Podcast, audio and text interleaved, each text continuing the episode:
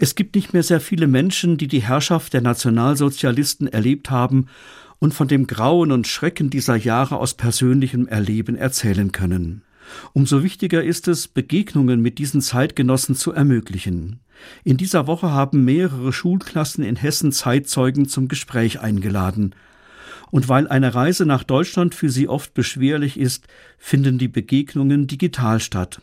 Auch wenn die Gäste nicht in der Schule anwesend sind, so beeindrucken ihre Berichte dennoch tief. Davon erzählen die Schulklassen, die in den letzten Jahren bei einem solchen Projekt dabei waren.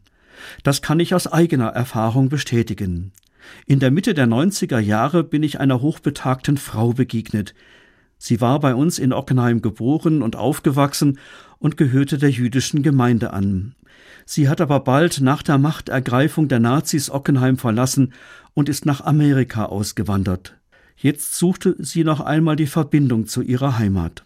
Sie berichtete von dem Schrecken, den die Nazis auch in Ockenheim verbreitet hatten, und von ihrer Flucht, weil das Leben für sie und ihre Familie unerträglich geworden war.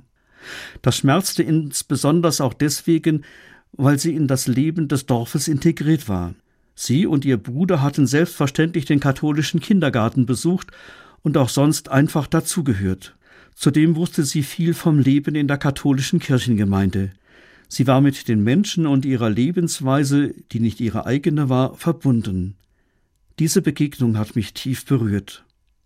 Sie hat mich darin bestätigt, Menschen um mich herum wahrzunehmen, zu entdecken, was ihnen wichtig ist und ihnen mit Ehrfurcht zu begegnen.